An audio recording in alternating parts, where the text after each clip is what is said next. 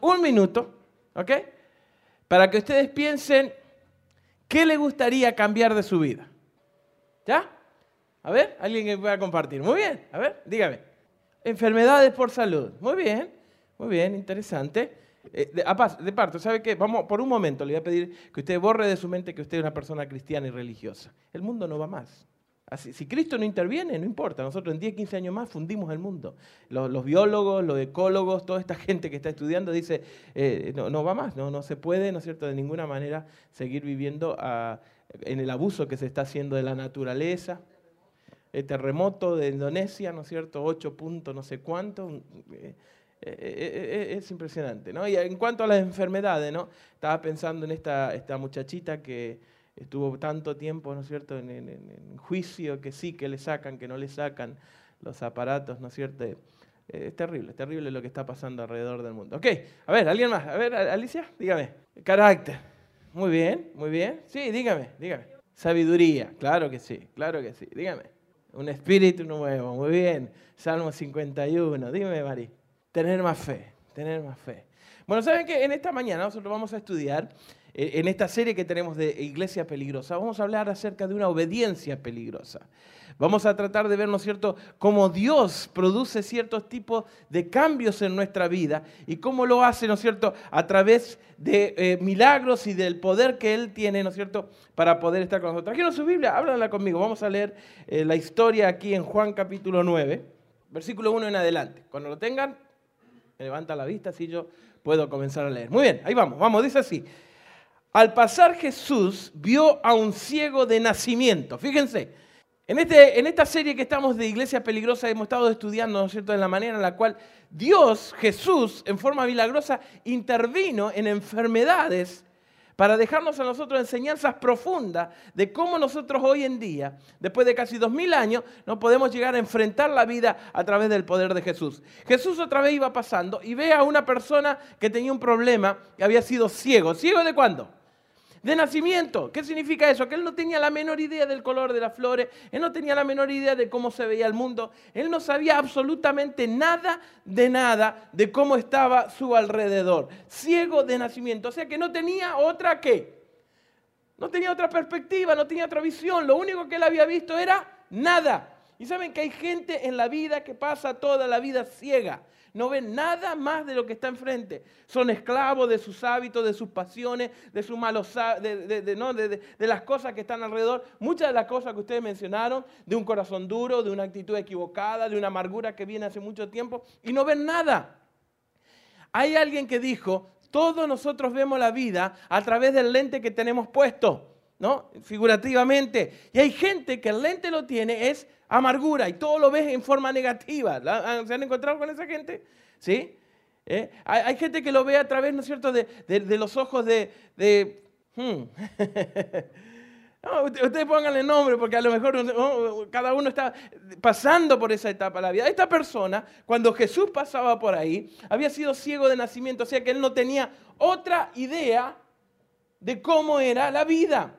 Y dice la palabra de Dios, y sus discípulos le preguntaron, versículo 2, Rabí, ¿quién pecó? ¿Este o su padre para que naciera ciego? Fíjense qué interesante. Los discípulos agarraron una tradición teológica de aquella época que significaba que todas las enfermedades, que todos los problemas que el ser humano tenía, correspondía a un castigo de Dios por el mal comportamiento de la gente pecando. Fíjese qué interesante. La gente de aquella época creía de que Dios castigaba de alguna manera a la gente que pecaba. Y le echaban la culpa a Dios de lo que le pasaba a la gente. Entonces los discípulos al ver a este hombre le preguntaron, una inquietud teológica bien actual en ese momento, y le dijeron, Rabí, ¿quién pecó? ¿Este o su padre para que él naciera ciego? Y saben, miren lo que le responde Jesús en el versículo 3. Léanlo conmigo en voz alta. Dice, Jesús le respondió, ¿qué cosa? Ni este pecó ni sus padres, sino que sucedió para qué? Para que las obras de Dios se... Fíjese, en primer lugar, para poder yo cambiar en mi vida, para poder tener esas cosas que ustedes dijeron, un corazón limpio, una nueva actitud, una nueva manera de ver la vida, dejar la ceguera de, de estar esclavos a los hábitos, de poder, ¿no es cierto?, enfrentar la vida cristiana, yo tengo que romper con ciertos prejuicios, con ciertos patrones. Escúchenme, hoy en día la iglesia y los seres humanos pasan por una perspectiva que creen que lo único que existe es causa y efecto. Lo único que existen son dos opciones. Si yo hago esto, me ocurre esto. Si yo hago esto, me ocurre aquello. Tengo solamente dos opciones. Hay gente que dice, o me caso o me quedo a planchar toda la vida. ¿no? O me doy en bancarrota o trabajo en un lugar, ¿no es cierto?, que no me gusta. O, me, hago cristiano o paso aburrido toda la vida. Y entonces, de alguna manera, tenemos en nuestra mente la idea de que para poder cambiar hay solamente dos opciones. Sin embargo, Jesús en este milagro introduce una tercera opción. ¿Cuál es? Romper con el prejuicio. ¿Cuál era el prejuicio? De que había solo dos opciones. ¿Cuál es la tercera opción que introduce Jesús acá? Dios. Claro que sí. Alguno de ustedes puede estar en este momento, ¿no? En su matrimonio ¿Me divorcio o soy una infeliz toda la vida? Dos opciones. Y el Señor dice, no, hay otra opción, Dios. Hay alguno que puede estar diciendo, ah, voy a vivir con este hábito toda la vida o me voy a morir. No, hay una tercera opción. Los discípulos vienen y le dicen, ¿quién pecó? Este es su padre. Y Jesús le dice, ninguno. Hay una tercera opción. Deje de vivir con esos patrones de que si no hago esto me ocurre esto. Dejen que ahora hay una tercera opción que introduzca su vida y esa tercera opción se llama Dios. Vamos a tu matrimonio. Vos decís, mi matrimonio es un infierno, paso infeliz toda la vida, me divorcio. Y el Señor dice, déjame meterme en el medio de tu matrimonio para ver lo que pasa. Para que haya un cambio, yo tengo que romper con los patrones, romper con los prejuicios de que solamente tengo dos opciones en la vida y dejar de que Dios sea mi tercera opción y comenzar a ver la vida bajo la perspectiva de Dios. Miren lo que dice la palabra de Dios. Dice, y le preguntaron, rabí, ¿quién pecó este sus padres para que naciera? Y fíjese lo que le responde Jesús, ni este ni su padre, sino que sucedió para qué? Para gloria de Dios, para gloria de Dios. Lo que pasa es que este tipo de cambio que Jesús quiere hacer implica ajustes, implica sacrificio, implica cambio, pero no cambio de la circunstancia, sino como alguien decía por ahí, cambio de mi actitud y de mi corazón. Y yo encuentro en mi vida, yo no sé si a usted le pasa lo mismo que a mí, pero que yo cuando oro al Señor, muchas veces estoy tan desesperado por la situación que estoy viviendo, que le oro a Dios para que Él cambie mi circunstancia. Y el Señor me dice, yo no cambio circunstancias, ya cambio corazones. ¿Por qué? Porque a veces el problema soy yo. Y si el Señor cambia las circunstancias sin cambiarme a mí, ¿saben lo que va a pasar la semana que viene? El problema vuelve. Eh, eh, vuelvo a cometer el mismo error de caer en causa y efecto, pecado, consecuencia, y Jesús queda de lado. Es más, el ser humano, especialmente yo, ¿no es cierto? Somos tan cabezaduras de que cuando Dios nos libra de una situación, nos libra de una circunstancia, caemos otra vez en el que todo está bien y volvemos a cometer el mismo error, porque como ahora todo está bien, nos olvidamos de Dios. Qué lástima de que seamos tan cabezaduras de que el Señor tiene que tener, permítame la expresión, la cabeza nuestra contra el piso para estar constantemente acordándonos de que necesitamos a quién, de que necesitamos a Dios. Porque en cuantito el Señor nos hace un par de cosas y empezamos a estar bien, enseguida volvemos para atrás y cometemos los mismos errores. Por lo tanto, Jesús le dice a los discípulos, ni este ni su padre, esto es para que la gloria de Dios se manifieste, para que haya un cambio en el corazón, en la actitud de la persona, pero ese cambio implica ajuste, ese cambio implica sacrificio, ese cambio implica dejar que el Señor entre a nuestro corazón y comience a hacer las cosas nuevas, no simplemente para dejar de ser ciego, sino para ver la vida a través de los ojos de Dios. Jesús podría haber llegado, mis queridos hermanos, a ese lugar y al ciego le hubiera dicho, ve, estás viendo. Pero si él no lo hubiera hecho para la gloria de Dios, esa persona probablemente, aunque veía, hubiera sido ciega toda la vida, anyway. Pero el Señor lo que quería es darle una perspectiva de lo que es la vida a través de los ojos de Dios. Miren, con lo que comentamos recién.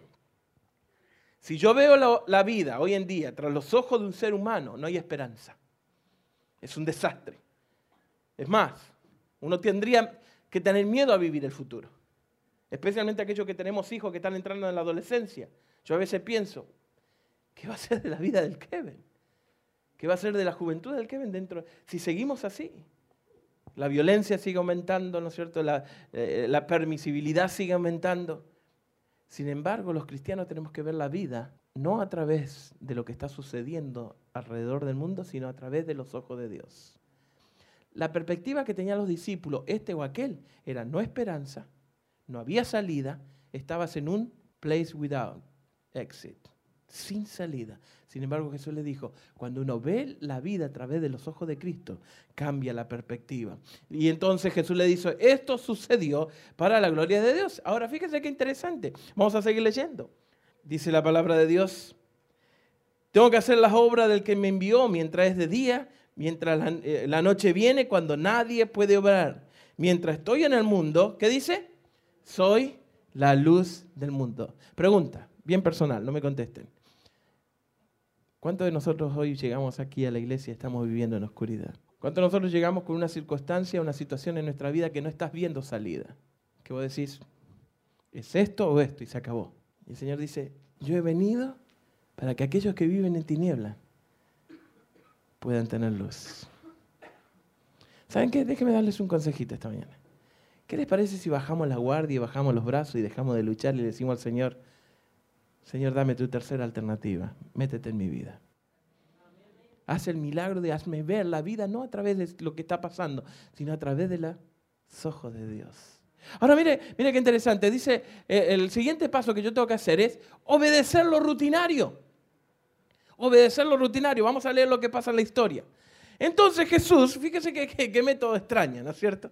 Hace, escupió en tierra, hizo lodo con saliva y con el lodo untó los ojos del ciego y le dijo, ¿qué cosa? Léalo conmigo. Ve, ¿qué?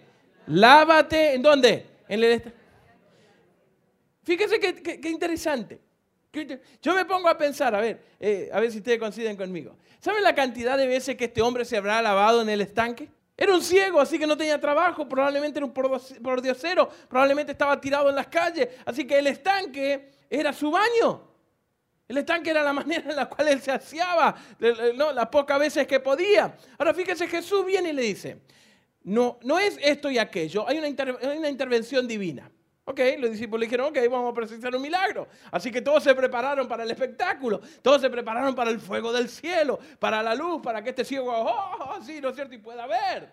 Y sin embargo, ¿saben lo que hace Jesús? Escupe a la tierra, hace lodo y con ese lodo le pone en los ojos. No solamente es asqueroso, ¿no? Yo me imagino al ciego le podía haber dicho, Señor, ¿no tenía otro método un poco más sanitario, más saludable? ¿Qué me anda escupiendo acá? ¿No tenés algo, no es un poco más normal? Me hubieras tocado, si tus manos son poderosas, acá tenés que andar escupiendo. ¿A cuánto le gustaría? Imagínense si usted viene, pastor, estoy enfermo, vení. ¿Sabe por qué? Porque el punto acá es, tenés que obedecer lo rutinario.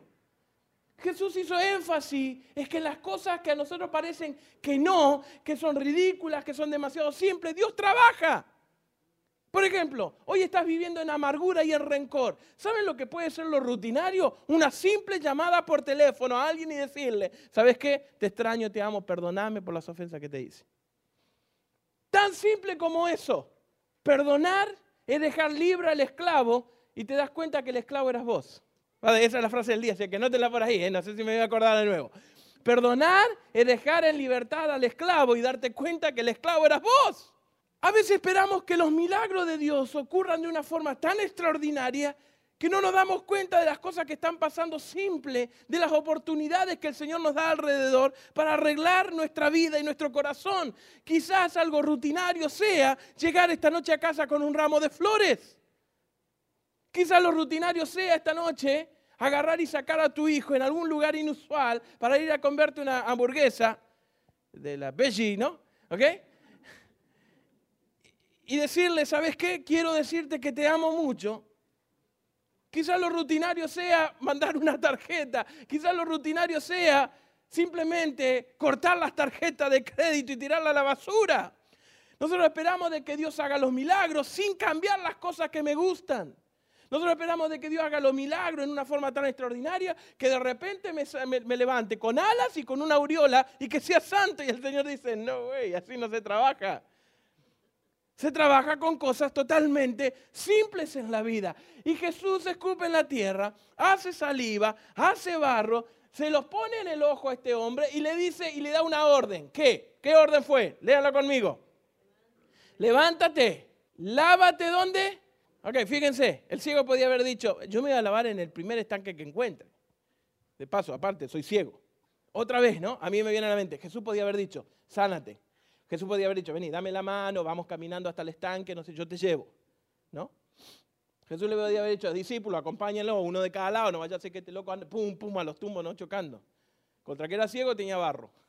Sin embargo, Jesús le dice, ve a lavarte al estanque de Siloé. ¿Por qué? Podía haberse lavado en cualquier estanque. Dios no requiere perfección, pero sí requiere obediencia. Y saben qué? Muchas veces el Señor nos dice, ¿querés sanar tus heridas? Tenés que hacer esto. Ok, Señor, pero lo voy a hacer. Y parecemos Francinatra, ¿no? A mi manera. ¿Sí? Entonces el Señor agarra y no, y dice, ok, entonces vamos al Señor todo destruido. Ah, Señor, cambia esto y esto y esto. Y nosotros le decimos, ok, pero a mi manera. Y el Señor dice, no, no es a tu manera. Es a mi manera. El Señor no requiere tanto perfección como obediencia. Yo aprendí en mi vida que si está escrito, no preguntes. Si está escrito, seguir las direcciones. Por ejemplo, a veces nosotros hacemos énfasis en tantos mandamientos de la palabra de Dios y nos olvidamos en cosas simples como no se ponga el sol sobre tu enojo. Ups, ¿pisé algún callito por allí? ¿Eh? ¿Cuántas veces nosotros nos vamos a la cama enojados con nuestros hijos? No me contesten, porque no sé si le alcanza el tiempo que tengo para contarlas. ¿Cuántas veces nos hemos ido a dormir enojados con nuestra familia, con nuestro esposo? Y la palabra de Dios es bien clara. Cada vez que vos dejas que el enojo te overnight, es como esos tapes. ¿Vieron esos tapes que se ponen así que dicen, no lo dejes overnight? Porque si lo dejas pegado overnight, al otro día lo sacás, arranca todo el pedazo de la pintura. Y a veces nosotros hacemos eso. Decimos, Señor, lo voy a solucionar, pero a mi manera. ¿Eh? Así que tengo problema en casa, que sufra. Le voy a demostrar quién manda. Y cuando voy a la cama me doy vuelta para el otro lado. O prendo la luz y leo un libro. Nunca leo, pero esa noche voy a leer un libro. A mis hijos, ah, yo le voy a demostrar quién manda. Grounded. Por un mes. No televisión, no nada. Para que sepa el peso de lo que es la disciplina. Y lo único que hacemos, ¿saben qué es? Poner tape overnight sobre pintura fresca. Al otro día, eso se transforma en un callo. Y el silencio se sigue guardando y cuando eso explota, las relaciones están lastimadas. Quiero que el Señor me libre de algún hábito. Así le digo, está bien, Señor, a mi manera, despacito, no de golpe. No, no vaya a ser que, ¿y si extraño? Porque me gusta mucho. Obedezcan a lo rutinario. Probablemente el Señor pone cosas tan simples alrededor de nosotros para hacer cambios fundamentales en nuestra vida. Y nosotros no nos damos cuenta. Número uno, porque seguimos ciegos. Número dos, porque lo queremos hacer de nuestra manera. ¿Y saben qué? Yo estuve pensando, ve y lávate en el estanque de Siloé. No era otro estanque, era ese estanque, porque el Señor quería de que este hombre ejerciera la fe que mueve la obediencia. Escúchenme, la Biblia está llena de consejos prácticos de cómo vivir bien. Y si está escrito, no preguntes. Simplemente sigue lo que la palabra de Dios está diciendo y va a ver cómo el cambio va a comenzar a producirse. ¿Tienen alguno en mente? Miren, le voy a dar uno y a ver si, en su cabecita comienzan a, a surgir algunos otros. Proverbio dice, es mejor el que calla que el que habla necedades. ¡Qué simple! ¿Saben la cantidad de problemas que nos evitaríamos? ¿Sabe la cantidad de personas que dejaríamos de herir si simplemente pensáramos dos o tres veces lo que vamos a decir? ¿Hay alguna otra cosa simple, rutinaria en la Biblia que ustedes en este momento se acuerdan y que puedan llegar a aplicarla? Ese es el problema. Sabemos mucho más lo que dicen los libros que lo que dice la Biblia. Estamos mucho más enterados de lo que le dicen los doctores y los científicos que los consejos simples que dice la palabra de Dios. Déjenme darles un consejito y me voy a poner de su lado porque el consejo también va para mí. Empiecen a buscar en la palabra de Dios y a obedecer las cosas simples y rutinarias y van a ver cómo nuestras vidas van a cambiar. El Señor dice, sé mayordomo de tu tiempo. El problema número uno en las relaciones humanas hoy en día, ¿saben cuál es? Tiempo tiempo. Me gustó anoche, eh, una, de estas noches estaba viendo una publicidad, ¿no es cierto?, que me impactó, me la, mandaron por internet, y era un niño, saca, ¿vieron esas esos, eh, figuras de cartón? que generalmente son de personas famosas que las ponen en la puerta de un, por ejemplo, de Sport, ¿no es cierto? Está, entonces está ahí Shaquille O'Neal, así grandote, ofreciendo sus zapatos, ¿no? Y anoche eh, estaba mirando este comercial que me mandaron por internet y era un nene que salía, ¿no es cierto?, al patio de la casa con una figura de cartón de su papá. Y la ponen así y en, la mano le ponen un guante, ¿no es cierto?, de béisbol y entonces el nene va y le tira. ¿no? Y le pa, pa, pa, ¿no? Y, la figura se cae, él la levanta, se le cae el guante, se le cae la mano encima y entonces el, comercial terminaba. ¿No te parece que deberías pasar más tiempo acá que acá? Y muestra a papá en el freeway. Y dije, wow, wow, qué simple, qué simple. Si está escrito, no preguntes, haz lo que la palabra de Dios dice. Y yo te aseguro de que tu corazón, tu actitud va a cambiar. Y cuando eso suceda, todo lo que está alrededor va a comenzar a cambiar. El siguiente paso es mirar más allá de lo que veo. Este hombre tiene la experiencia de por primera vez ver a lo que había, ¿no es cierto? A lo que nunca había visto. Yo no sé si a ustedes les pasó. ¿ok? ¿Alguna vez ustedes, eh, cuando escuchan radio, ¿no? Y ustedes escuchan esa voz así, de, voz de FM. Así, oh, una voz seductora de una mujer, ¿no es cierto? Que habla así. Y después la ve personalmente y no le cuadra lo que ustedes escuchaban por radio a la figura que era. ¿No? Por ahí esa mujer tenía una voz tan linda y te la ven y es horrible, feísima. Y dice, wow. ¿No? Y se le cae la estantería abajo de lo, que, de lo que la imagen que uno había tenido. Y uno dice, ah, mejor me hubiera quedado, ¿no es cierto? Con, con la intriga de la voz, ¿no? A este hombre le pasó lo mismo, él nunca había visto nada, nunca había visto nada. Lo único que era escuchaba y ahora él tiene la oportunidad de hacer match, lo que él escuchaba con la cara de la gente. Ahora fíjese qué interesante lo que sucede. Y el ciego fue y se lavó y regresó viendo. Y los vecinos decían, ¿qué cosa? ¿No es este el que se sentaba a mendigar? Versículos 7 y 8, mírenlo, mírenlo en la Biblia. Y él le dijo, ve, levántate y ve al estanque que significa enviado. El ciego fue, se lavó y regresó viendo. Y entonces los vecinos que antes lo habían visto ciego decían, ¿no es este el que se sentaba a mendigar? Y uno decían, este es, y el otro, a él se parece. Y él decía, ¿qué cosa? Yo soy. ¿Saben qué? Es interesante que cuando vos comenzás a ver, va a haber gente que te va a criticar. Es increíble.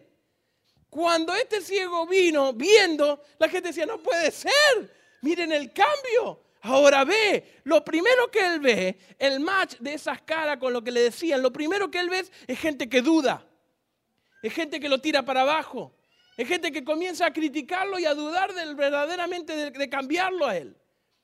Siempre que vos hagas un progreso en tu vida, va a haber gente alrededor tuyo que te va a tirar para abajo.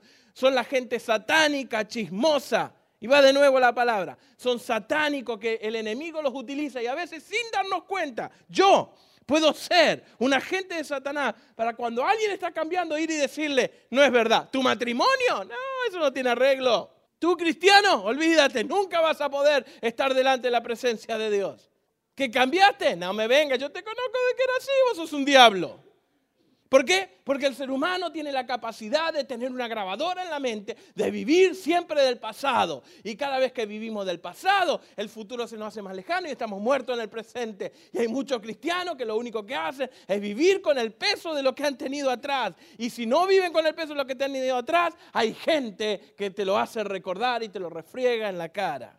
Y entonces él le dice, yo no sé, yo soy.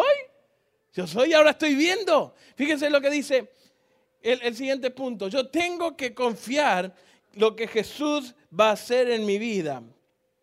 En la vida ustedes van a encontrar dos tipos de personas. Gente que te va a ayudar a ver y gente que te va a poner lentes oscuros para que no veas. Uno, hoy venía pensando justamente esto ahí en el carro, decía, uno puede identificar en forma bien clara y precisa al enemigo, pero no puede identificar al traidor. Uno puede identificar en forma clara y precisa quién es el enemigo, pero es muy difícil identificar a ese que te va a traicionar. Por lo tanto, una cosa ordinaria y simple en la vida es juntarte con personas que te empujen para arriba, no que te tiren para abajo. Busca gente espiritual que te ayude a crecer, gente que te invite a ser mejor, no a perder el tiempo. Gente que te ayude, ¿no es cierto?, a ver, no a ponerte el lente oscuro. ¿Y saben quién eran los principales que le, lo criticaron al ciego? Los fariseos. Porque había un problema. ¿Saben cuál era el problema? Había una ley judía que decía que no se podía escupir en sábado. ¿Y saben lo que le dice, ¿saben lo que dice el ciego? Miren muchachos, a mí no me importa. Ustedes pueden hacer una sociedad de jóvenes si quieren para ver quién escupe más lejos en sábado. Lo único que yo sé es que yo era ciego y ahora veo.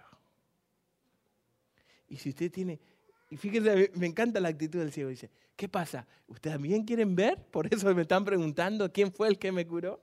¿Ustedes quieren conocerlo a él?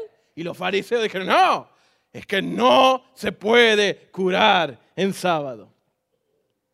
Ciegos, religiosos, pero ciegos. ¿Cómo yo puedo ser una persona religiosa y ciega cuando el ser humano queda en segundo plano? Porque la palabra de Dios dice que Él vino a buscar y a salvar lo perdido. Cuando el ser humano queda delegado a la ceguedad porque yo no quiero amar. Cuando el ser humano queda relegado a seguir viviendo en miseria y en pecado, porque a veces yo no tengo otra perspectiva de la vida. Iglesia, escuchen. Un año hace que estamos juntos y yo creo que ya me conocen. Ahora, más que nunca, es hora de dejar de calentar asiento e ir a dar vistas a un montón de gente que está viviendo ciega ciega por los vicios, ciega por el hambre, ciega por las enfermedades, ciega por el entretenimiento, ciega por el materialismo. Cinco gigantes que tenemos que salir a pelear en el poder y en el nombre de Cristo Jesús. Confiar que Jesús te hará ver. ¿Satanás te puede hacer ver? Sí equivocadamente. Sí. Eh, ¿Alguna vez fueron a eso, eh, a Disney y fueron a un espectáculo de 3D que te dan esos lentes especiales? ¿No? Uno mira, uno mira, ¿no cierto?, el espectáculo y dice, horrible, una porquería, se ve todo nubloso. y te pones los lentes y dices, wow, y, parece que las cosas te vienen y te corres de un lado y del otro y decís, no, wow. Es exactamente, la visión de Satanás es parcialmente buena se ve bien pero nebuloso. Te hace creer de que lo que está viendo es la realidad. Hasta que probás los lentes de Jesús y vos decís, wow, this is good. Confiar en que Jesús te hará ver. Fíjense qué interesante. Tres cosas hizo este ciego. En primer lugar, se humilló. Él fue delante de Dios y le dijo, Señor, quiero ver. En segundo lugar, él reconoció quién realmente era Jesús. Cuando Jesús lo sana, ¿saben lo que hace el ciego? Lo adora. En primer lugar, él dijo, Señor, necesito ver. Toda mi vida he estado ciego. Y lo único que eres tú. En segundo lugar, él agarra, ¿no es cierto? Y lo adora. Y al adorarlo da su tercer paso y es, hizo un compromiso. Fíjese lo que dice la palabra de Dios. El hombre que se llama Jesús hizo el lodo, me untó el ojo, fui, me lavé y recibí la vista. Entonces cuando Jesús le pregunta, ¿crees? Y él le respondió, creo, Señor. Y lo adoró. ¿Saben? Jesús es mucho más que un salvavidas, que un bombero para apagar un fuego. Jesús quiere venir a tu vida para que puedas hacer un cambio total y radical. ¿Qué se requiere? Una obediencia peligrosa. ¿Saben por qué le digo eso? Porque no cualquiera está dispuesto a hacer esos cambios. Es mucho más fácil vivir ciego. Es mucho más fácil ver la vida a través de los ojos del enemigo. Pero cuando Jesús te pone los lentes. Esperamos que haya disfrutado del mensaje. Lo invitamos a que continúe junto a nosotros en la búsqueda del verdadero significado de la vida.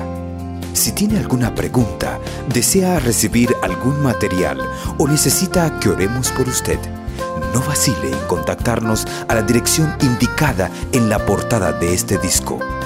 Gracias y que Dios le bendiga.